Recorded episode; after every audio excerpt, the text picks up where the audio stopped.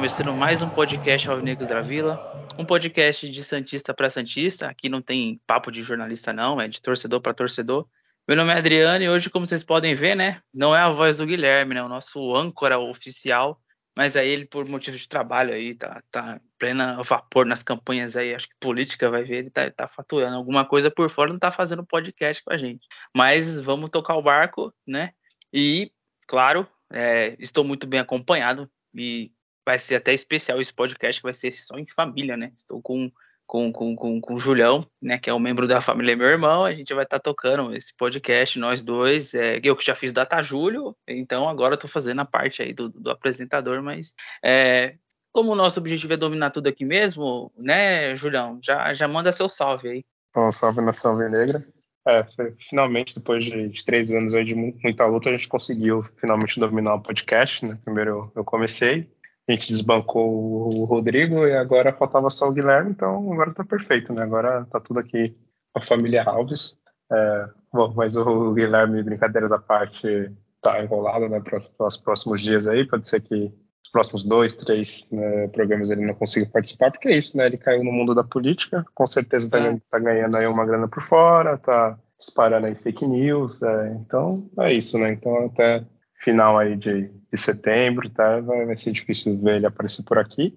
Enquanto isso, a gente domina aqui e faz bem o que a gente quiser entender. E, e já, você já começou muito bem, já né? fez uma introdução muito boa, já, já nem precisa realmente mais do, do, do Guilherme voltar. É, só era essa função, era dele, é só essa, então. É, já consegue. é a coisa que ele fazia. É isso bom, aí. É, mas, mas, é isso, bom. é bom, vamos para esse programa aí falar principalmente do, do clássico, né, do Santos e, e São Paulo, e a gente espera para a próxima partida né, contra o Cuiabá. Antes disso, teve um outro programa que a gente não conseguiu gravar, né, que era para falar sobre o jogo do Atlético, mas contra o América Mineiro, perdão. Mas a gente vai deixar passar de lado e, e vamos embora aí. Vamos tocar o programa. É, vamos. É, só para a gente sempre falamos da, da, da, das sereias, né? É, o Santos não está mais no, no brasileiro feminino e, e ele está no Campeonato Paulista. Então já teve duas rodadas, ele, ele ganhou aí no dia 11 do 8 de, 2 a, de 4 a 0 da, da, da, Ferroviária, então um resultado expressivo aí, que é um, que é um adversário difícil. E ganhou de 5 a 1 do São José na segunda rodada, na última quinta-feira. Então, está iniciando o campeonato. É um campeonato com 12 equipes. Os quatro melhores se classificam aí e fazem aí a semifinal e final.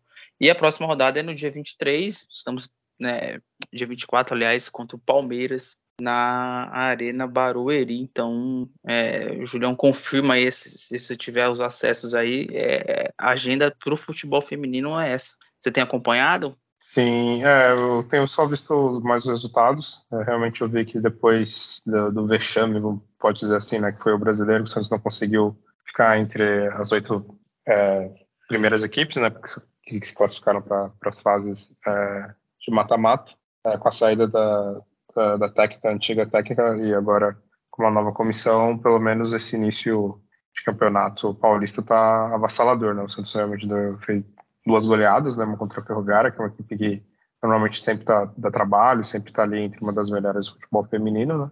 E também agora também a goleada né, em cima do São José. Não consegui ver as partidas, mas eu, eu vou ver se eu consigo uh, ver essa contra o Palmeiras. Daqui para mim vai ser no, no, horário melhor, vai ser às sete e meia da noite, no, no dia 24, então vou tentar ver que é sempre um jogo complicado né, contra a equipe do Palmeiras, já é no masculino, no, no feminino também já fica difícil para o Santos, mas como o time está embalado, acho que dá para o Santos conseguir aí um bom resultado.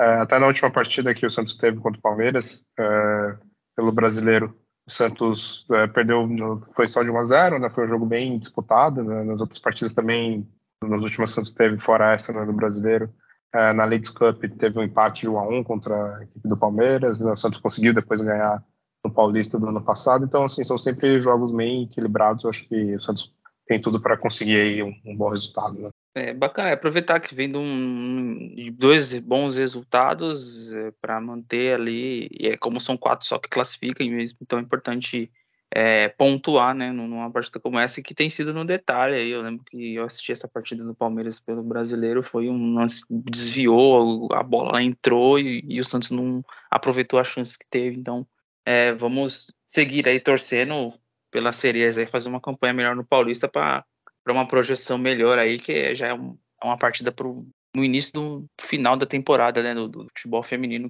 para terminar bem, para não ter um 2023 aí um, pouco melhor, mais positivo. Bom, é, rapidamente, Santos e América, para quem acompanhou, né, é, esse jogo aí já faz um tempo, no dia 14, no domingo, o Santos não fez um jogo bom, é, teve uma falha do Madison, e o, o Pedrinho, mérito que eu entendo que foi do, do atacante do América, teve uma falha antecipada, mas ele foi preciso no drible e na finalização. O Santos não conseguiu agredir o América, o América poderia até ter ampliado no, no segundo tempo, e um meio-campo sem muita mobilidade com o Sanches, né, usando o Célio e o Fernandes, o Santos não conseguiu dar profundidade e a marcação foi muito bem feita do América, então foi uma partida muito muito ruim do Santos e não tem nem quem destacar mais em falar quem, quem não foi bem, Madison, né? O próprio Barbosa não fez uma boa partida. Algum comentário, Julião, sobre esse jogo? É, coisa rápida a comentar, assim, foi que até eu esperava essa derrota, eu até é tinha verdade, comentado, né, né, que o Santos, infelizmente, é, é assim, o Santos é difícil, por esse, esse elenco que ele tem, a gente ter uma confiança que vai conseguir ter uma sequência de vitórias ou uma sequência é, de partidas invicta. Então o time parece sempre estar tá bem, está tá evoluindo, está melhorando, e aí de repente o time faz uma partida ridícula que foi essa contra o América, o time é, sem a pegada, sem vontade, e foi uma coisa que, que, irritou bastante porque agora o Santos não tem mais outra competição né, no meio da semana, então os jogadores têm tempo de se recuperarem fisicamente, né, dá para viajar com mais tempo, chegar cedo, os caras descansarem, dormir até mais tarde, enfim, tem todo um preparo melhor agora com, com menos jogos e, você vê um time entrando do jeito que entrou nessa partida contra o América foi, foi ridículo. Porém, é, não é nada que me surpreende, né? Que eu venho falando em outros programas, é que esse elenco do Santos não dá para confiar. É, boa parte tem que realmente sair para o ano que vem. E, e, essa partida demonstrou isso, né? E essa, essa falta né, de pegada do time e essa coisa que a gente tem com, com, com jogadores que não conseguem jogar bem né, seguidamente na partida. Os caras sempre fazem uma boa partida e depois né, é um desastre. Né? Então foi um pouco disso que aconteceu né, nessa partida contra o América. É, é, é verdade. É, isso mostrou algo para se observar. É um começo de um trabalho ainda do, do Lisca, mas é, foi uma, uma semana de trabalho tão ruim, porque não teve Sim. produção, não teve variação quando chegou né, para a parte de ir para o jogo. E Teve a estreia do Luan, não dá para a gente ter muito parâmetro, porque foi só, né, entrou ali faltando 15 ou 20 minutos, não buscou o jogo, só deu para destacar isso, isso. mas é, a movimentação só foi dele e não dos demais, então não adiantava, né? Ele movimentava, mas faltava aproximação, faltou criatividade, faltou troca de passe rápido para um América que sabe se defender. Então, foi, foi decepcionante sim por ter tido uma, uma semana de, de trabalho e foi esse, né? Aí não, não conseguiu pontuar e perdeu o jogo. Aí um resultado muito ruim contra o América. É, semana passada também marcou a, chegada de mais dois reforços. É, um a gente já tinha já sinalizado que estava muito próximo, se concretizou, que foi aí a grande contratação do Santos, o Soteldo. Né, é, o jogador quis vir para o Santos, isso pesa muito. É, o Santos tem uma oportunidade de negócio para o ano que vem muito interessante pelos valores do Soteldo, está na faixa de 3 milhões e meio, então se tem jogadores na fila que o Santos pretende comprar, como o Zanocelo, como o Fernandes, não. Primeiro você compra o Soteudo, depois você vê os outros. Espero que lá no, no final do empréstimo no ano que vem ele esteja bem e o Santos possa fazer a compra. E chegou né, o, o Gabriel Carabarral, que é um meia que joga pela faixa esquerda do campo. É, a gente vai comentar no, sobre o, desempenho dele no clássico, foi a estreia. Mas chegou um, alguém para a função de armação, então é, sobre essa, essas chegadas aí, Julião, algum, algum comentário? Ah, que é, é importante essa renovação, né, que nem eu já comentei um pouco sobre isso no jogo do América e também já em outros programas. É, o Santos precisa renovar o seu elenco e precisa trazer jogador de qualidade. E é claro que a gente vai falar um pouco mais de detalhes uh, logo mais né, sobre a partida de São Paulo, que foi a estreia desses dois reforços. E um deles a gente vê que a qualidade é indiscutível, né, que é o Soteudo que realmente é um jogador que já traz valor já de cara, né? Um cara que você já sabe da qualidade, sabe que não é uma aposta. Já o cara Barral, né, por mais que ele já não seja um jogador novo, né, já está aí na faixa dos 30, 31 anos, é, em tese é um jogador que é para vir já pronto, né? É um jogador que você vai conseguir evoluir ele vai melhorar, enfim, é, alguma coisa técnica né, na, na, na, parte, enfim, do, do futebol dele. É, é, um desconhecido, a gente tem que, nesse, caso, a gente tem que, tem que dar um pouco mais de tempo para ver o que, que ele consegue entregar. Né? Mas, bom, parece que o Santos fez toda uma análise e tudo mais. Era, não era a primeira opção, era talvez a segunda, a terceira ali, para parte do meio de campo. O Santos não conseguiu né, trazer é, os outros jogadores uh, e acabou tendo essa oportunidade do Carabarral. Aguardar, para mim ele ainda é uma aposta, né? não é um jogador que, que vai ser uma certeza assim que a gente conhece e pode bater assim e falar não, esse cara realmente vai, vai fazer a diferença. Mas é isso, vamos aguardar mais algumas partidas, né, para ver. Sim.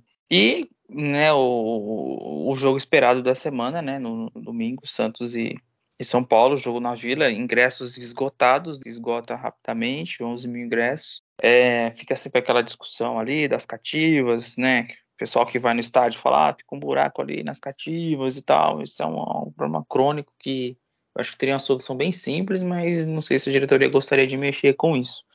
E, bom, sobre o jogo em si, já vamos, vamos dar um, um né, o que, que foi o, o Santos e São Paulo. É, o, o Santos ele tem demonstrado né, nas partidas um, já um, um estilo de jogo de jogar no contra-ataque contra os adversários e não tem problema de ficar sem a bola, desde que ele consiga se proteger bem. E nesse jogo marcou a estreia do Soteudo e teve uma mudança no posicionamento. Eu esperava que o Lucas Braga sairia do time, na verdade ele foi para o lado direito. E o Carabarral também começa como titular. É, o Santos não tinha o controle do jogo, quem tinha mais o controle era o São Paulo. Em determinados momentos do jogo, o Santos avançava a linha de marcação para dificultar e protegia muito bem a entrada da área. Então não tem, não tem lance de perigo do São Paulo, basicamente, que eu me lembro no, no, no primeiro tempo. E o, o, grande destaque é o Soteudo. Com o passar dos minutos, ele começa a pegar na bola e a entrega técnica do jogador ele é muito acima da média do que nós, torcedores, estávamos assistindo nos últimos jogos. A gente estava assistindo até alguns dois meses atrás Ricardo Goulart com a 10, com todo nervoso que a torcida passava. Então, tá o Soteudo com a 10 ali, empolgado, empenhado, é, buscando o jogo, dando aquela magia que a gente gosta de ver, que é o drible, que é partir para cima, que é ser abusado. E por ter isso, é, mesmo tanto tempo fora já do Santos, né, mais de um ano, parecia que o Soteldo tinha jogado semana passada e já vinha acompanhando o time. Então é um jogador que tem o domínio técnico e, e tem a evolução dele na forma de jogar, ele é mais objetivo, é, né? A gente às vezes Pegar um pouquinho, eu pegava muito no pé dele, ah, firula demais, dá último corte, não, né? Já corta e já faz a jogada. E nessa construção de uma jogada rápida, uma invertida de perna esquerda do Marcos Leonardo para o Soteudo, ele, Marcos Guilherme, que a gente conhece, estava incumbido ali de, de, fechar a marcação dele, não teve a menor chance, ele traz para dentro, faz o passe, não o cruzamento, ele faz o passe na cabeça do Lucas Braga, que se posicionou bem, esperou a linha ali de pendimento para não ficar impedido e o Santos saiu na frente e aí fica favorável, favorável o estilo de jogo do Santos, que é fecha bem o meio, se posiciona e, e sai em contra-ataque. Então o São Paulo com posse, com pelo chão, o São Paulo é um time nem que invertia muito a bola longa, então é um time que fazia trocas de passe ali até a inverter para o outro lado do campo, tentando envolver, mas não, não, não conseguiu. É, no segundo tempo, o São Paulo pressionou jamais, entrou alguns titulares, o João Paulo fez aí duas defesas espetaculares, pelo menos, uma que desviou e uma cabeçada, que ele vai no chão e faz a defesa, depois teve um chute do Reinaldo perigoso, que gerou até uma certa bronca do João Paulo no Ângelo, tem que conversar um pouquinho sobre essa questão, ah, que o Ângelo não sabe marcar, que ele tem que marcar, a gente tem, tem várias visões a respeito disso, a gente pode estar tá discutindo aqui, e o Santos sofreu porque não soube aproveitar os contra-ataques, teve chance que o Marcos Leonardo recebeu um passe excelente do, do Soteudo e ele deu uma tropeçada ali, de certa forma tentou cavar né, um pênalti ali, talvez poderia ter tentado feito a finalização. O Lucas Barbosa no lance o Ângelo, né, é, o Marcos Leonardo faz um corta-luz, o Lucas Barbosa toca para o Marcos Leonardo, tem dividido com o goleiro e no passe do Ângelo, como é, é, canhoto o Lucas Barbosa, ele acabou chutando rapidamente com a perna direita e, e aí acabou perdendo uma chance muito boa de, de ter matado ali e aí fez com que o Santos sofresse. Aí depois o, o, o Lisca colocou mais um zagueiro, colocou o Camacho já no finalzinho ali, mas para fechar o, ímpeto do, do, do, São Paulo, que é um time muito bem organizado, não é à toa que está em duas semifinais, é um time que troca bem passes, é, jogadores têm muita aproximação, então não é um time fácil de atuar mesmo que jogou com um time mesclado. E esse foi o Santos e São Paulo aí na, na visão inicial, o Santos que conseguiu um, um ótimo resultado, é, e, e, com isso aí fica na tabela aí, foi para o oitavo lugar, tá 33 pontos. Acho que falar de rebaixamento é uma questão já muito. vai ficando para trás, e, mas ele se mantém numa média ali de pelo menos uma pré-Libertadores, pensar e trabalhar para isso. Então essa vitória teve uma, importância muito nesse sentido. O que achou do jogo, Julião? É, perfeita a sua, seu resumo né, do jogo. Eu concordo com essa última parte que você comentou também sobre o rebaixamento. Acho que sim, é algo que a gente pode totalmente descartar. O Santos já eliminou completamente essa possibilidade, que precisa né, chegar nos 45 pontos, e para isso o Santos vai precisar de somente quatro vitórias. E ainda tem muitas partidas ainda até o final do campeonato. O Santos vai pegar ainda equipes bem, bem fracas, então isso realmente, felizmente, esse ano, desde o início do campeonato, o Santos nunca teve, esteve abaixo né, dos, dos 10 dos dez primeiros, Verdade. então o Santos realmente teve esse campeonato mais tranquilo nesse sentido na, do rebaixamento. Isso que ainda o Santos né, sofreu com problemas de, de, arbitragem no início do campeonato, principalmente nas dez primeiras partidas. Acho que eles poderiam ter, três, quatro pontos a mais se não fossem né, as falhas de arbitragem, até já está bem, bem melhor ainda na, na, na competição. Mas, bom, da, da partida em si, é, primeiro falando do, do Soteudo, é impressionante, assim, isso que é, isso que o Soteldo, assim, é claro, é um, é um bom para ótimo jogador, né? Assim, para mim ainda não chega a ser um craque absurdo. É, faltou ainda para ele na, na, na, história dele do Santos, talvez para subir um pouco mais né, desse patamar, um título né, importante, é, ser mais decisivos em, em partidas né, de finais e tudo mais. Porém, a gente vê que, comparando a, a a questão técnica dele com outros jogadores do Santos né, nesses últimos meses é absurdo, assim, ele, que ele fez nessa partida é que a gente espera de um, de um jogador profissional é, que joga com a camisa 10 do Santos, né? é aquele cara que vai, a bola chega nele ele não vai perder a bola fácil. É, nessa partida, assim, eu nem me lembro de algum erro dele, sei lá, o Soteudo tocou uma bola errado, ou o Soteudo é, foi desarmado, assim, eles, os caras do São Paulo só conseguiam parar ele na falta, é, e ele era muito assertivo na hora de segurar, na hora de, de soltar a bola. Talvez essas últimas experiências que ele teve né, na equipe do Toronto e talvez né, lá no, no, México, ele talvez uh, pelo menos trouxe isso de positivo, né, pelo menos que deu para notar nessa primeira partida, claro que é muito pouco. Tem que esperar também, é claro, uh, ver se ele vai continuar né, nesse ritmo. Uh, porque tinha muito disso dele, né, segurar muito a bola, né, dar mais de um corte, sem ser necessário. Nem, por Verdade. exemplo, no passe que ele deu para o Lucas Braga, se fosse talvez no, na, na, primeira passagem dele do Santos, ele ainda ia querer voltar e dar mais um corte de volta, né? Ao invés de já ter cruzado a bola, né? E isso, pelo menos, ele foi muito, muito objetivo e totalmente à vontade, né? Com a camisa do Santos. Foi, foi realmente a, melhor contratação do Santos no, nos últimos tempos. É, acredito que ele vai ter muito a entregar, porque, como eu falei, a gente, a gente já conhecia no futebol dele, é, sabe da, da capacidade que ele tem e se comparar, como você comentou, com o Ricardo Goulart, os jogadores ali mais na faixa de campo dele, né, o Lucas Braga, é, o Johan Julio, minha nossa, nossa. né? Nossa, é, é, nem joga mais, ainda bem. É, ele nem consegue mais jogar. E aí, uma coisa que eu não gostei, que foi essa do, do, Lucas Braga na ponta direita, tudo bem, que ele fez o gol da, na, da vitória, mas é, assim, é um jogador que, para mim, o ciclo dele no Santos já está encerrado. Eu acredito que ele precisa tomar outros ares, quando tem alguma possibilidade realmente vender ele, trocar para algum outro jogador, é, porque é um jogador que, que entrega muito pouco assim numa, numa sequência de jogos. Tudo bem, ele fez o gol agora. A gente vai dizer, quando será que vai ser o próximo gol do Lucas Braga? Daqui a 15 jogos, 10 jogos? É, durante o jogo mesmo, é, quantas bolas que o Lucas Braga recebe, quantas jogadas ele consegue finalizar? É muito comum ele pegar a bola ali na, na lateral e se ele tentar é, fazer um passe um pouco mais incisivo, um pouco um passe um pouco mais decisivo, ele acaba errando. É muito comum tanto ele quanto o Madison ali na, lateral direita várias vezes tem, pegava a bola e ia tentar cruzar rasteiro e os jogadores do São Paulo né, desarmavam, então não conseguiam dar uma sequência é, para a jogada, não conseguiam finalizar né, a jogada. E é algo muito comum do Lucas Braga, né, jogando na ponta esquerda, agora jogando na direita. É, tem, tem, essa questão dele, né? A assertividade dele, as jogadas certas dele, a porcentagem é muito baixa.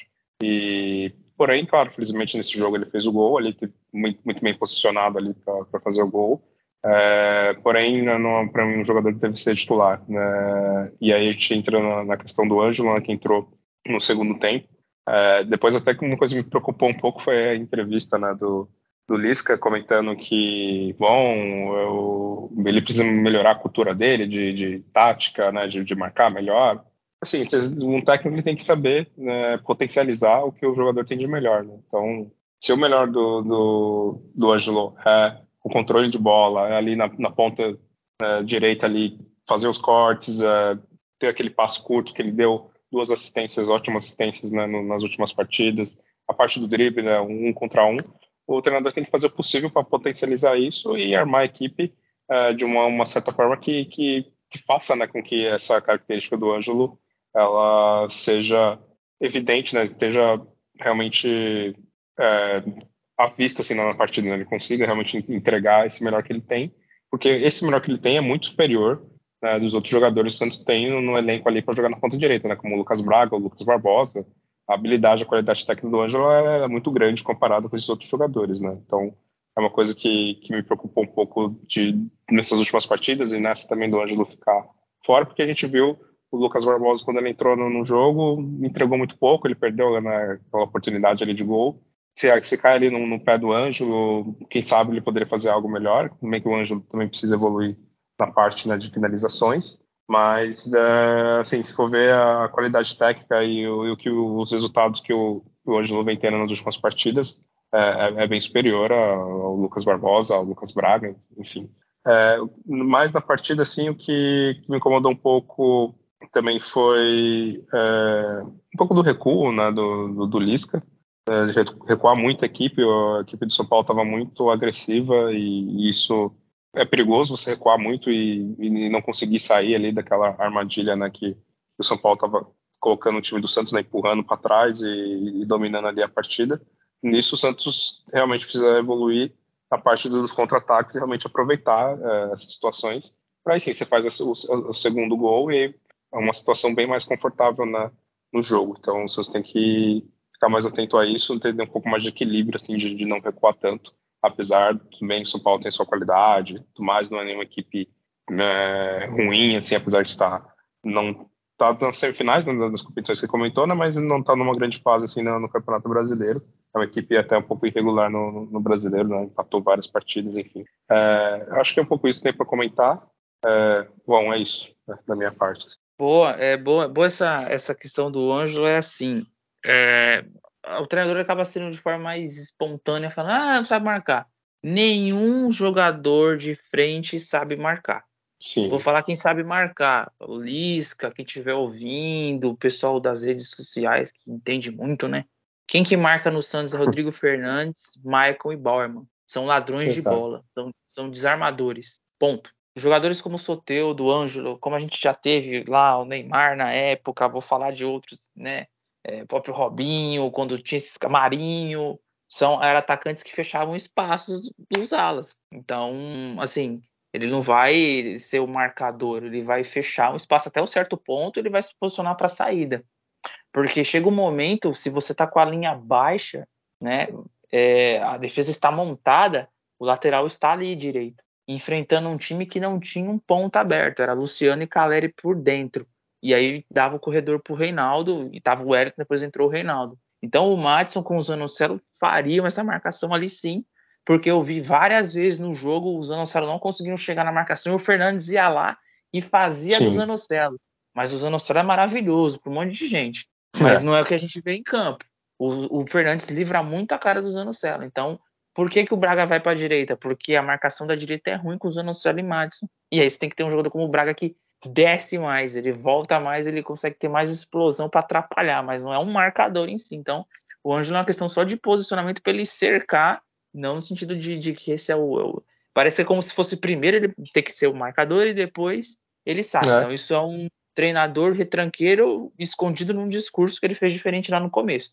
Então, a gente tem que prestar essa atenção e, e aí, é claro, é, o jogador vai se cobrar disso, de ter mais essa função tática, ele tem que ter, mas eu acho importante você usar o melhor o recurso dele de contra-ataque. Teve já dois jogos, um passe dele com assistência, tanto o jogo contra o Curitiba quanto o Botafogo foi por justamente, você deu campo Ângelo, ele sai em qualidade, não deixa a bola escapar do pé, sai com ela dominada e sai os gols. Outra coisa, é, ele acertou muito tardiamente colocar três zagueiros que ele fecharia melhor aquele lado direito. E aí o seu ponto que é mais ofensivo, que estava em campo, o que todo mundo espera de ver, e o treinador vai ter que fazer isso funcionar. Marcos Leonardo, Solteiro e Ângelo tem que jogar junto e ponto. Se vira. Sim. Como é que você vai amar ali? Se você quiser colocar o Lucas Barbosa como um segundo volante, que ele sabe marcar muito bem, que ele atrapalha, que ele é alto, que ele tem explosão na marcação, faz isso, já que ele faz melhor que o Zanocelo. Se você colocar um, um terceiro zagueiro, porque o Marcos não sabe marcar, tudo bem, mas desde que esse trio jogue junto. Porque é o melhor que se tem de recurso no Santos do meio para frente. Então você não pode abrir mão disso. Então, um treinador ele tem que quebrar a cabeça, treinar e se ele tem dificuldade de jogar com a linha tão baixa, então ele avança essa linha para que essa bola seja recuperada um pouquinho então mais lá na frente, para você não ficar sofrendo. Porque se você vem com um time adversário trocando muito passe na frente da sua área, com poucos marcadores que o Santos tem para saber roubar essa bola, que é o Fernandes é o único que sabe fazer isso no meio campo, os demais não conseguem, aí fica difícil. O que, que você é, achou do, do, do, É, pode falar, Julião. É, só para finalizar um pouco essa parte do Ângelo e, e, essa parte tática, é realmente quando você tem jogadores como o Marcos Leonardo, o Soteudo, o Ângelo, você vai comparar a qualidade técnica dele com outros jogadores que você tem no elenco, fica difícil você não você deixar esses jogadores de fora. E o técnico ele tem que ter essa inteligência de armar a equipe para potencializar isso. Então, ah, tudo bem, a equipe não vai conseguir passar todos os jogos em branco sem tomar né, gols, né, mas pô, com esses caras você consegue fazer dois, três gols. Então, assim, você vai ter o foco mais na parte ofensiva e isso vai fazer com que você consiga ter melhores resultados na, na partida. Você matar um jogador, a qualidade técnica do Ângelo, pedindo para ele toda hora ficar voltando, correndo o campo inteiro e estar tá lá depois do contra-ataque na frente também, pronto para driblar e fazer tudo, aí fica difícil, né? O cara não é, não é uma máquina, né? Então, é, você tem que realmente focar nos no jogadores da parte do meio para trás, né? os volantes, nem você comentou, o Fernandes, que seja o Zanocelo, o Camacho, qualquer outro né, volante que o, que o, que o, que o Lisca vai colocar. E ele já sabe da, da, da falha técnica né, que tem o, o, o Madison, um jogador que realmente não, não entrega é, algo muito bom, né, tanto ofensivamente, ele erra muito ofensivamente, né, tem as suas falhas defensivas. Ele tem também agora um, um lateral, né, o Natan, que ainda nem estreou, né, que também tem que começar a colocar o jogador para jogar. Né? Então, é, tá me preocupando essa, essa questão do Lisca, talvez ele preferir jogadores que façam tecnicamente, é, taticamente o que ele quer, ao invés dele colocar jogadores tecnicamente que ele vai ter que mudar ali um pouco a tática dele, vai ter que se adaptar para fazer esses jogadores com melhor técnica né, jogar. Né? A gente viu, a gente vê no futebol, um jogador com técnica e inteligência, a diferença que faz. Foi isso o lance do, do gol do Santos, foi a técnica do, do Marcos Leonardo conseguir fazer aquele belíssimo lançamento, a técnica do, do Soteudo né, de limpar o lance e fazer aquele passe né, para o Lucas Braga. Então, a gente viu nos outros jogos contra o Ângelo entrou, né, os passos que ele deu, as assistências que ele deu para o gol, que foi jogador de, de habilidade que vai fazer aquilo. Esperar que o Lucas Braga ou que o Lucas Barbosa fizesse aquilo, seria difícil, né? E até uma questão, última questão, falando do Lucas Barbosa, ele vem jogando mal nas outras partidas que ele entrou, mas a gente comparar a, o posicionamento que o Lucas Barbosa tinha uh, nos jogos da, da, Copinha, ele colocava bem mais em evidência a, as suas qualidades, a qualidade do Lucas Barbosa.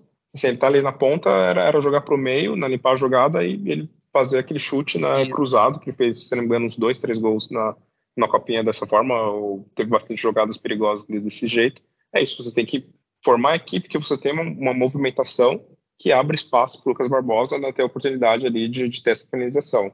Ou então você realmente posicionar ele de acordo com as características físicas dele. Essa coisa mesmo, segundo volante, ter um pouco mais ali de, de daquele corpo, ele não tem lá tanta aquela velocidade ou aquele arranque de, de sair driblando, né, mas ele tem ali a questão física do corpo que é bem forte. Então, o Lisca ele tem que ser inteligente de posicionar o jogador e fazer também que os jogadores em volta dele, quando a bola chega para o Lucas Barbosa, os jogadores se movimentam e criam situações né, para que o ponto forte dele, que é a finalização de fora da área, ali, é, cruzada né, funcione. Né? Então, eu, eu, vi até um lance que ele colocou, né, agora voltando para o Lucas Braga, né, que o Lucas Braga, joga, como ele é destro, jogando na, na ponta direita, teve um lance que ele cortou, ele tinha só a perna esquerda para ele chutar. É. E, e a finalização do Lucas, do Lucas Braga é ridícula. Até com a direita ele tem as suas dificuldades. Imagina ele né, com, com a esquerda. Então ele tem esse problema também. Então você vai querer colocar um jogador só para ficar correndo ali, ser um segundo lateral direito, né, é muito pouco. Né? O Santos não precisa de mais né, do que isso na, na parte ofensiva. Né?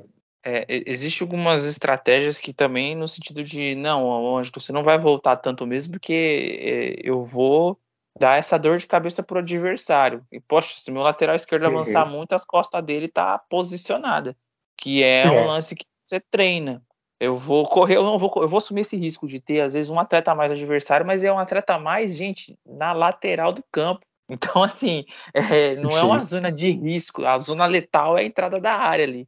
A zona letal é aquela. Então, para a zona letal a gente não ter problema, eu vou assumir esse risco e eu vou posicionar com três passes e a bola tem que chegar no Ângelo rapidamente. Não é usando você receber um contra-ataque, ele lá ficar dando três dominadas numa bola e pensar.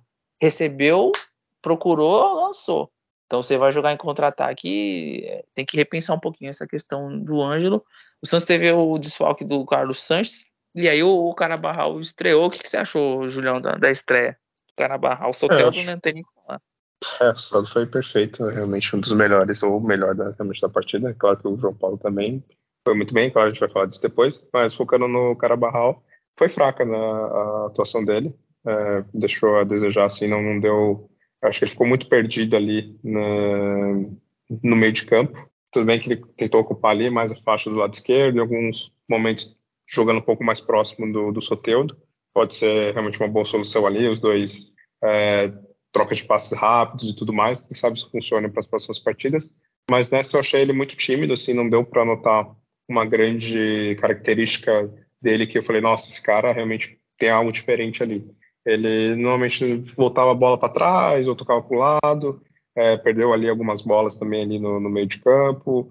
Na parte defensiva não consegui ver nada de, de relevante ali dele. É, enfim, deixou a, a desejar assim, a primeira impressão não, não foi boa. Porém, eu, eu vou passar um pano porque entendo que jogar ali no, no meio de campo é, é, uma posição complicada, porque diferente ali de um cara que joga na ponta, na lateral, é, você tem ali uma faixa de campo bem mais limitada, né? Você só tem que correr ali naquele corredor, mas quando você é um jogador do meio de campo, você tem que ter uma dinâmica maior aí de movimentação, né? Então, é, muitas vezes você tem que já ter noção assim que você recebe a bola, onde vai estar posicionado né, os outros jogadores. Então, pode ser que para o Carabarral nessa primeira partida ele ainda tentando conhecer o elenco, a, a, a parte tática do time.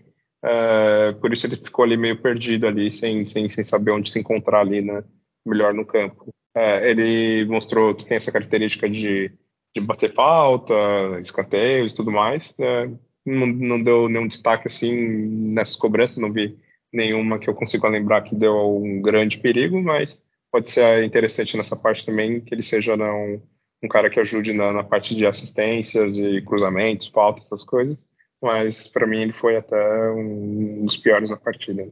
É, é, eu concordo. Foi, foi uma partida, uma estreia discreta aí. Vamos, vamos esperar com os jogos se sentir mais à vontade ali e se soltar mais, talvez, certa timidez ali. É, data julho. Data julho, vamos lá para os números dessa partida, né? Santos e, e São Paulo. Bom, é, foi a 23 rodada né, do Brasileiro. O Santos ele teve, no total de posse de bola, foram somente 29% de posse de bola, né, realmente baixíssima. É, por exemplo, no segundo tempo, foi bom, o São Paulo é, atacou mais foi 70% de posse contra somente 30% né, do, do, Santos, então foi uma marca da, da partida inteira o Santos ter pouca né, posse de bola. Apesar disso, o Santos teve 13 finalizações, acertou 5 no gol, o time do São Paulo uh, finalizou 18 vezes, acertou 6 no gol. E essa grande parte dessas seis foram defesaças né, do, do, João Paulo. O Santos teve cinco escanteios contra nove do São Paulo. Somente um impedimento no jogo, isso é curioso. Foi um impedimento só do Santos, o São Paulo não teve nenhum. 12 faltas do Santos, nove do time do São Paulo. O Santos ainda tomou quatro cartões amarelos, né, foram dois para o time do São Paulo. É, passes, o Santos acertou 78% do, dos passes somente. O time do São Paulo acertou 87%. É, esses foram os números é, mais relevantes que, que, teve na partida foram esses. É isso. Chama atenção a média alta aí de, de porcentagem de passe certo, né? São Paulo é. bem menos passe. É, não, não ficou Isso uma partida que... também violenta também, né? Não teve tantas. É, foi uma coisa que até quando eu comecei a ver o jogo, falei, putz, esse árbitro, né, que era o Wilton, né? Meu é Deus, quando eu vi esse cara, falei, puta que pariu, vai ser alguma merda vai ter, mas até que ele levou bem a partida, ele deixou correr assim um, pouco mais tal. É, mas sobre a questão dos passes, né, apesar do São Paulo ter acertado 87%, teve vários lances assim que o time do, do São Paulo foi pressionado, né? O Santos pressionou na saída de bola, né? E eles se complicaram bastante ali, erraram bastante passes né, pontuais ali, né? Quando sofreu uma pressão. Né? Então é algo que o Santos, somente na Vila, né? Precisa investir mais nessa, nessa pressão, nessa marcação é, mais forte ali né, na saída de bola. Sim, é, partes do tanto de um tempo como do outro, e isso também tem que ser feito quando você está ganhando. Se conseguir estar na frente, conseguir esse tipo de pressão, o desconforto é absurdo para o adversário. Então é bem, bem observada aí essa, essa questão da marcação pressão. Bom, falar do melhor e pior, vamos começar pelo melhor. Para mim, o melhor em campo foi o, foi o Soteudo. Mas, é claro, não, não esquecendo da partida que o João Paulo fez, que acabou garantindo a nossa, também a nossa, a nossa vitória aí. E o, o Fernandes foi muito bem, o Felipe Júnior também fez uma partida muito boa, mas o Soteudo, a forma como ele chegou e o que ele proporcionou pra gente ali, de qualidade de, de jogo que a gente não vê há um bom tempo nesse ataque do, do Santos, é, eu, vou, eu vou de Soteudo como melhor. E para você, Julião? Concordo, eu também vou. Fiquei bem na dúvida entre o João Paulo e. Sim, bem e difícil não dar pro João Paulo, é... é bem difícil, mas. Só que aí o João Paulo é rotina também, né? Sim, quase todo sim. jogo é, é, ele é Ele, honestamente, depois de, que renovar a seleção, os goleiros passar essa Copa do Mundo precisa ser convocado, porque é realmente um, é um dos melhores goleiros e um dos mais regulares assim que eu, que eu vejo nos últimos tempos, né? E, mas o Soteudo foi isso. Ele, toda bola que chegou nele, ele deu continuidade na jogada ou sofreu falta. Então, a qualidade técnica dele, de domínio, de, de noção de jogo, foi espetacular. Fez muita diferença mesmo nessa partida. É, escolheu ele. Eu tenho outro destaque, diferente desse também que você comentou. Gostei muito do, do Eduardo Bauerman. Ele fez Verdade. bons cortes, assim. Ele realmente fez uma, uma ótima partida. Ele é, é. mas eu só acho curioso que ele só joga bem quando tá o Maicon do lado dele, né? Quando, é, quando ele então tem uma outra zagueira, ele. É, é isso que é, que, que é o único problema dele, mas realmente nessa partida ele, ele foi muito bem. Também o Felipe Jonathan, surpreendente, surpreendentemente, fez uma, uma boa partida, bem até não comprometendo, né? Já umas duas, três partidas já que ele já vem com, com um desempenho bom. No geral, eu achei o time do Santos né, uma boa média assim dos jogadores, né? não, teve um que teve tão abaixo assim, uh, mas acho que destaques positivos são esses. É. Para mim, o pior, por, pela parte da discreta que fez, foi, foi o, o cara Barral, mas aí a gente tem aquela listinha sempre ali, Zanocelo, Madison, né? Sempre os, os mesmos. o que salvou o Marcos Leonardo, para mim, de não estar tá entre os piores ali, foi é, aquela sim. invertida de perna esquerda dele, foi algo assim espetacular. Ele teve uma briga boa com o Miranda, não é? É, o Miranda, apesar de dar a idade que tem, ele não, um contra um, ele é um baita zagueiro. Então, ele conseguiu no corpo a corpo ali brigar bastante, mas para mim o pior foi o, foi o. É, concordo também, foi, foi o mais fraco para Barral. E, bom, vou, vou, vou também comentar o, o Madison, não, também é sempre aquele cara que é, é um pouco complicado. É só nota 5 para 4,5 para baixo. Então... É, deu uns espaços ali na, na, na parte né, da, da, defesa do lado direito ali. Concordo também com a análise do, do Marcos Leonardo, ele que até tomou um cartão também e está de fora da próxima partida. Acho que foi até inteligente tomar um cartão e ficar de fora já na próxima partida, enquanto o Cuiabá, assim, não é das partes mais importantes, é. vamos dizer, mais difíceis. É claro que a gente sabe, a gente conhece o Santos, né? O Santos pode se enrolar com o Cuiabá fora de casa, mas o Marcos teve um pouco abaixo mesmo. Porém, a invertida que ele deu foi, foi muito válida, foi de uma qualidade extrema. É, eu acho que é esse o destaque negativo mesmo, mas apesar de tudo foi, foi o Carabarral mesmo. Muito bem. É, chamou atenção nesse jogo, tivemos a ilustre presença ali, até durante a semana estava lá brincando no, no, no, na Vila Belmiro, né? Santos treinou na Vila. O filho do Neymar, né? O Davi Luca, que seja um bom sinal, que ele esteja em breve lá da arquibancada assistindo o pai dele de volta, né? É, é bacana, é. né, Julião? A gente vê essa, essa, essa interação assim, o menino gostar do Santos, né? Filho de um grande ídolo, né? Não sei o que Sim. você acha, eu acho, eu acho o máximo, eu acho barato isso aí. Ah, eu, claro, achei. Eu acho que o Santos está fazendo muito bem é, essa aproximação com o Neymar. É, e é importante trazer o filho dele, que aí pode motivar, né? Para quem sabe daqui uns dois, três anos, quem sabe o, o Neymar volte é, para o Santos, que, que, é um jogador, claro, espetacular, é, melhor que eu vi jogar com a camisa do Santos. E, e, é bom ter esse, esse, cuidado mesmo de manter essas raízes, ter esse cuidado com todos os jogadores que passaram para o Santos, que, que deixaram uma marca né, é importante realmente fazer homenagem e deixar isso próximo e, e por que não, né, fazer o mesmo com o Neymar, ainda mais envolvendo na é, uma das pessoas mais importantes da vida dele, com certeza, que é o filho dele, e ter essa proximidade é, é, eu acho interessante, sim, acho que é muito válido. Bacana mesmo. É, antes de, de falar da próxima partida, é, o Santos tem uma projeção aí de alguns jogos que dá para fazer uma pontuação, meu ver, interessante. É, mas é enfim, o Santos é muito estável também, não pode também não ser cego. É o Cuiabá, fora. Goiás em casa, Ceará e Palmeiras. Ambos fora, né? Ceará fora, Palmeiras fora. É, e Palmeiras fora a gente sabe que é sempre aquela complicação jogar contra o Palmeiras. Não sei que situação o Palmeiras vai estar em competições, que está tá na Libertadores, está tá no automático, no piloto automático para ser o campeão brasileiro. E o, o, Goiás é um jogo, Julião, que vai me preocupar bastante. Vai chegar lá na frente, a gente vai na próxima gravação, talvez falar desse jogo, mas nessa projeção aí de, de 12 pontos a serem disputados, o que, que, que, você acha? Eu, pelo menos, acho que duas vitórias, um empate, acho que poderia rolar aí nesses desses quatro confrontos. A derrota eu vejo o Santos perdendo o Palmeiras. Por enquanto eu não, não mudo disso. O que, que você acha?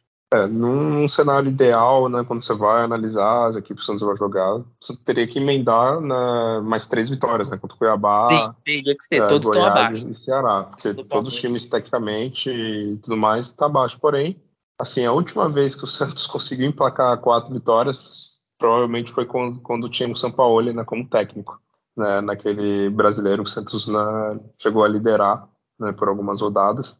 É, fora isso, o Santos é sempre isso: ganha duas, perde uma, perde duas, empata duas, ganha outra, não consegue manter uma sequência. Eu aposto, claro, da derrota que o Palmeiras é, para mim é quase certa. Acho que enquanto tiver o Abel Ferreira por lá, é. Santos, eles tiverem um elenco enfim, que eles têm, o Santos vai perder um empate, talvez é, infelizmente a vitória, e é ridículo a gente ver, ver o Santos na, na situação contra o Palmeiras, né? enfim, mas é, o Santos realmente não, não, não vem conseguindo bons resultados. É, eu aposto em duas vitórias né, e, e, até uma derrota. E duas, é, duas vitórias e duas derrotas, que conhecendo o Santos é capaz que ele perca alguma dessas aí contra o, até o próprio Cuiabá, se vacilar até contra o Ceará, o Santos é, tropece por causa disso, não, não dá para confiar. Você vê o time jogando com a vontade que teve contra o São Paulo, mas às vezes vai jogar fora de casa com outra equipe e os jogadores, sei lá, entram com alguma soberba ou desligado porque acham que o, adversário é mais fraco e aí acabam empatando ou perdendo. Né? Verdade, é, é, bem, bem observado. Bom, próximo jogo, domingo às seis na Arena Pantanal, Pantanal contra o Cuiabá, o Santos tem dois desfalques, né? E que é o Marcos Leonardo, esse que já ficou mais evidente, aí depois aparece quem acompanha o súmula, virou, opa, peraí, também deu um cartão pro Rodrigo Fernandes, foi no primeiro tempo passou meio que despercebido até na transmissão, então são, são dois desfalques aí que, que vão fazer falta. É, Para esse jogo contra o Cuiabá, eu vejo ali uma vitória apertada, acho que nos modos do jogo contra o Coritiba. É, o Cuiabá é um time chato de, de enfrentar também. Ele, ele não, não, não, é um time que. O Santos goleou, não, surpreendentemente, até na primeira, no primeiro turno. Mas é, se o sistema de jogo é esse, você vai jogar para contra-ataque, você vai ter até domingo para treinar muito bem isso. Se conseguir fazer isso muito bem, você consegue surpreender. Mas é, na, é o que a gente espera, mas o Cuiabá não vai vir para cima do Santos. Então é bom o Luiz pensar numa estratégia que ele pode ter do mesmo problema que ele teve contra o América Mineiro. O América Mineiro jogou com a linha baixa, tentava só ali mais uma ligação direta, deixou o Santos mais com a bola e o, tinha um jogador mais técnico, o Pedrinho, que dificultou para o Santos, mas o Cuiabá é um time que tem Daverson ali, que só vai querer ficar fazendo graça, é, o Pirani parece que machucou, não, não vai nem enfrentaria nós mesmos, tem Valdívia, enfim, tem jogadores ali já rodados, mas é um time bem chatinho, sim, ter um ótimo goleiro que é o Walter, o Walter é um, na verdade é um baita goleiro, é, que você tem que saber ali na, na chance que tiver aproveitar, vai jogar provavelmente o Brian Angulo. O Brian Angulo é um jogador de definição, de um último chute, então é, se as jogadas forem trabalhadas para chegar nele para a última finalização ou sobrar na área ali, né, talvez ele funcione, talvez ele não vai ter a mesmo, ele não tem o mesmo recurso que, que tem o Marcos Leonardo fora da área, mas a gente pode perder na marcação, provavelmente deve jogar o, o Camacho. O que você acha desse jogo, Julião? É, vai ser encardido, também concordo, que o, o Santos tem sua dificuldade eterna, né? Jogando fora de casa. Pode ser com qualquer equipe, qualquer nível. É, é sempre raro o Santos conseguir ganhar com muita facilidade. Eu, eu concordo que vai ser uma, pode ser uma vitória, assim, por 1 a 0 é, um pagar magro, é, apesar do Santos ter esse desfalque do, do Marcos Leonardo e ter também o desfalque do, do Fernandes, que são jogadores que estão vindo bem com uma certa regularidade. Né? O Fernandes tinha tido uma queda, agora está tá voltando a melhorar novamente. É, porém, com, com o Soteudo, assim, se ele fizer é, uma partida ali quase no mesmo nível que ele fez contra o São Paulo, com certeza vai criar problemas seríssimos para o Cuiabá e vai conseguir é, trazer algo diferente, algo novo, assim, que possa ajudar o Santos a, subir até de patamar nesse Campeonato Brasileiro e aí, quem sabe, conseguir emendar, é, emendar né, uma, uma sequência de vitórias. Né? Então, quem sabe, se o Soteudo tiver bem inspirado. O time também, novamente, né, vai ter a semana inteira né, para descansar. Pode ser que, quem sabe, os jogadores entrando ligado finalmente, né, o Santos consiga essa vitória. Muito bom, é. Bacana. É, acho que vamos, vamos esperar aí um bom, um bom resultado, no mínimo pontuar. Acho que com uma derrota, pior resultado que seja, se for, for um empate. É, bom, alguma, algumas notícias. Teve mudança de. Mudança não saída né, do diretor lá, do Chumbinho, né? O Drummond. Nossa, verdade. É, já já deixou, já foi desligado, já identificaram um erro na, na, na, nesse tipo de profissional. Com certeza viram que era ultrapassado, que queria às vezes fazer aquelas, aquelas transações que alguém sai com vantagem, né? Para que ajudar o filho, o filho ia sair ganhando com alguma coisa. Essas fofocas que a gente não tem certeza, então. Mas identificou que não era um profissional adequado e reconheceu que contratou errado mas agora vai ficar o, o ruído até o final tocando essa parte aí, porque não vai ter mais essas questões de, de negociação. Eu discordo, acho que já tem que trazer agora o profissional para planejamento de 2023, se é que esse profissional tem essa capacidade aí nesse cargo que eles querem trazer. E aí eu, eu acho curioso que vai ficar toda hora é, trocando de, de cargos desse tipo de função. Foi o Dracena, antes do Dracena outros. Então tem que parar de ficar errando. Tá muito fácil ficar Sim. reconhecendo que contratou errado. Tá facinho. Ah, reconhecemos o erro na contratação. Agradecemos o profissional pelo, pelo serviço prestado. Para com isso. Onde que estão os grandes profissionais para a função? Tá lá no Red Bull? Tá lá no Atlético Paranaense? Tá lá no Fortaleza? Né? Vai lá contratar os caras. Paga um, é. um, bom salário. Qual que é o projeto esportivo? O Santos está em vez de começar a construir sua arena. O trabalho de agora vai refletir lá na frente, quando essa arena tudo der certo for construída. Então, eu não concordo de estar o presidente tocando futebol até o final do ano, tipo, já trazer esse profissional.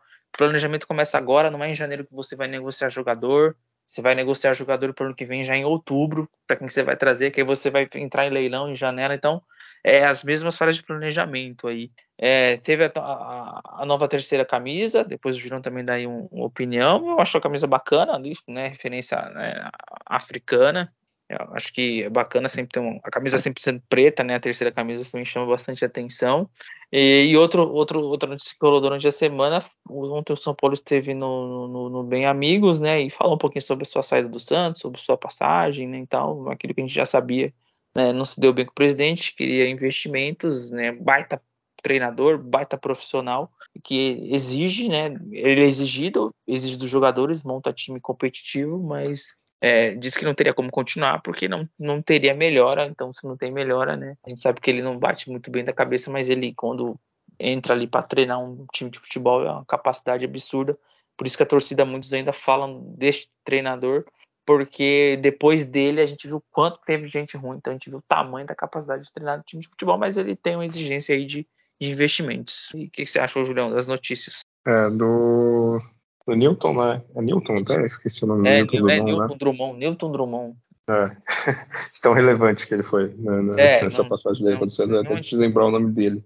É, bom lembrar, né, para nunca mais né, pensar em, em, contratar um cara desse nível, assim, enfim, é, já, já, já deu para ver que é ultrapassado. Acho que Santos deveria, para essas posições, talvez ter, ter três tipos de, de profissionais, assim.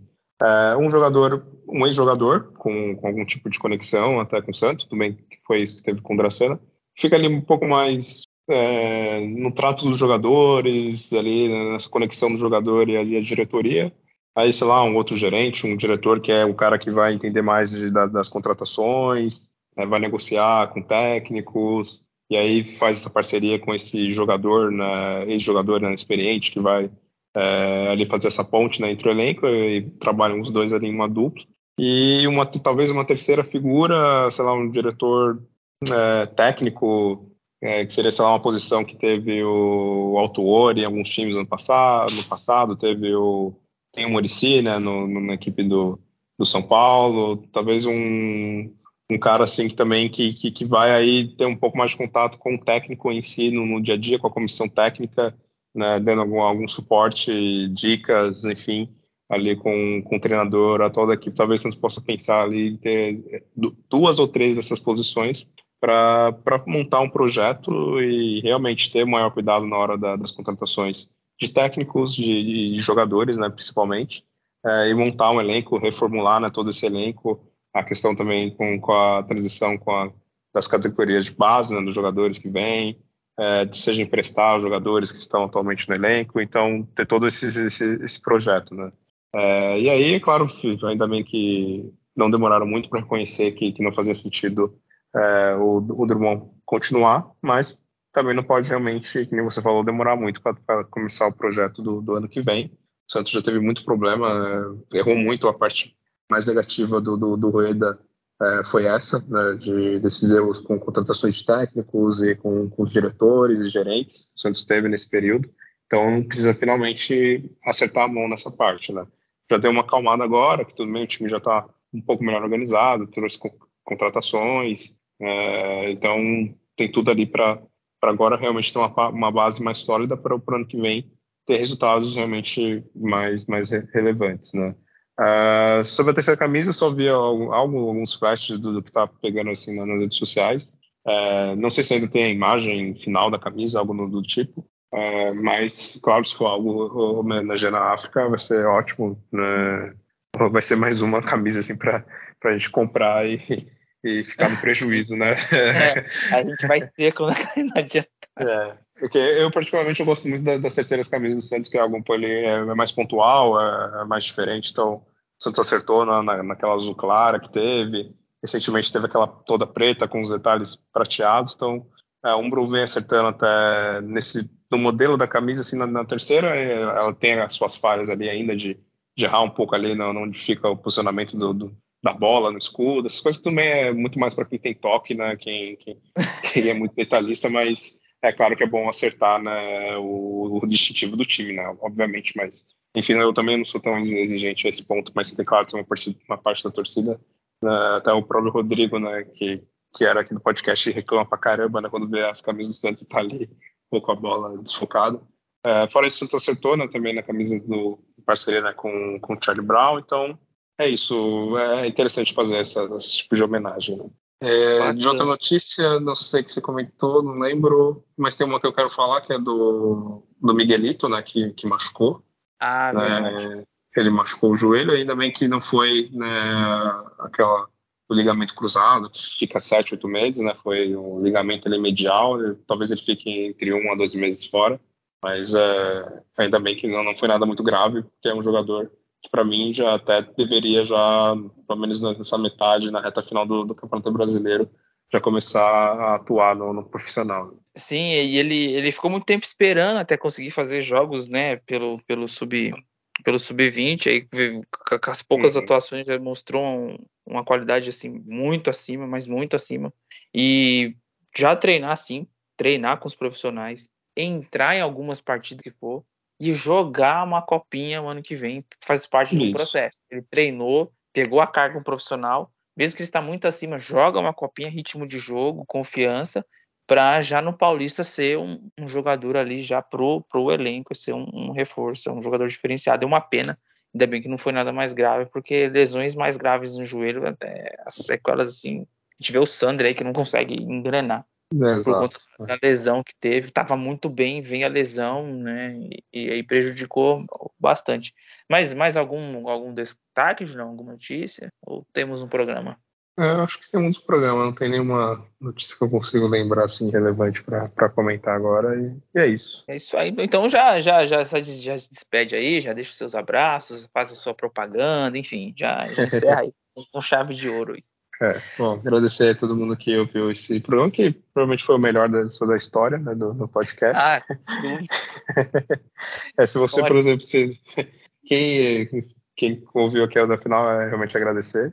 Também é isso, né? Se, quem conseguiu ver ontem a entrevista né, do, do presidente por 40 minutos, né, consegue ouvir qualquer coisa nessa vida, né? Porque é, realmente foi um show de horror aquilo ali. A gente está aí na, começando o período eleitoral, então Uh, se você ouviu a, a, entrevista ontem e ainda concorda com aquele tipo de, de, pessoa, você realmente, olha, tem que voltar para o útero da mãe e nascer de novo, porque não, não é possível concordar com aquilo. Mas, enfim, é, voltando para o Santos e o podcast, é, bom, o Santos está é, tendo uma campanha bem mais satisfatória né, nesse brasileiro, é, apesar de, de, ter sido eliminado aí nas competições, então o time agora tem mais tempo de, de se ajustar.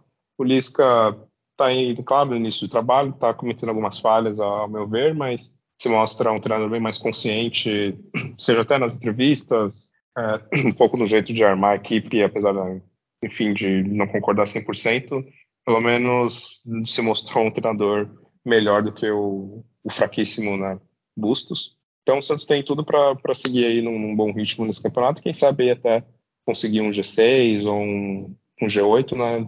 Falta só o time finalmente conseguir uma sequência boa de três, quatro vitórias, ou pelo menos lá cinco, seis jogos sem perder, tendo nesses, nesses jogos ali umas três, quatro vitórias, para realmente embalar e, e aí sim né, conseguir algo maior nessa competição.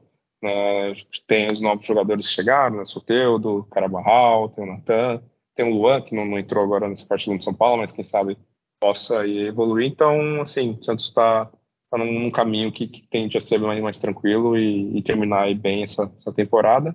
E é isso, semana que vem a gente está aí para falar da próxima partida contra o Cuiabá.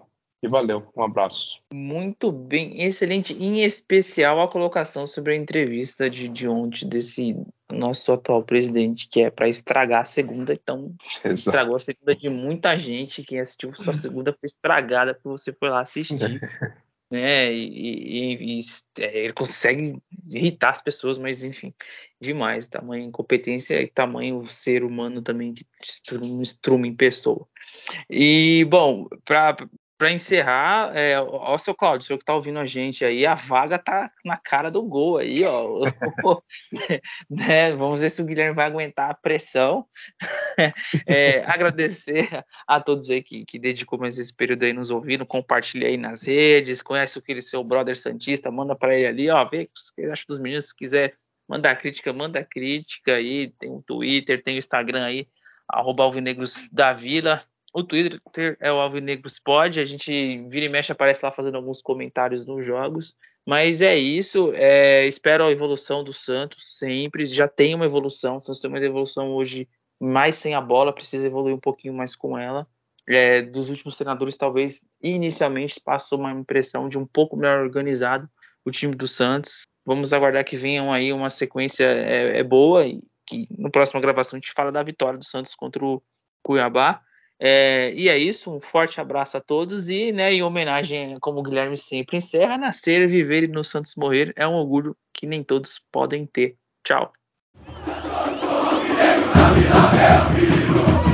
Santos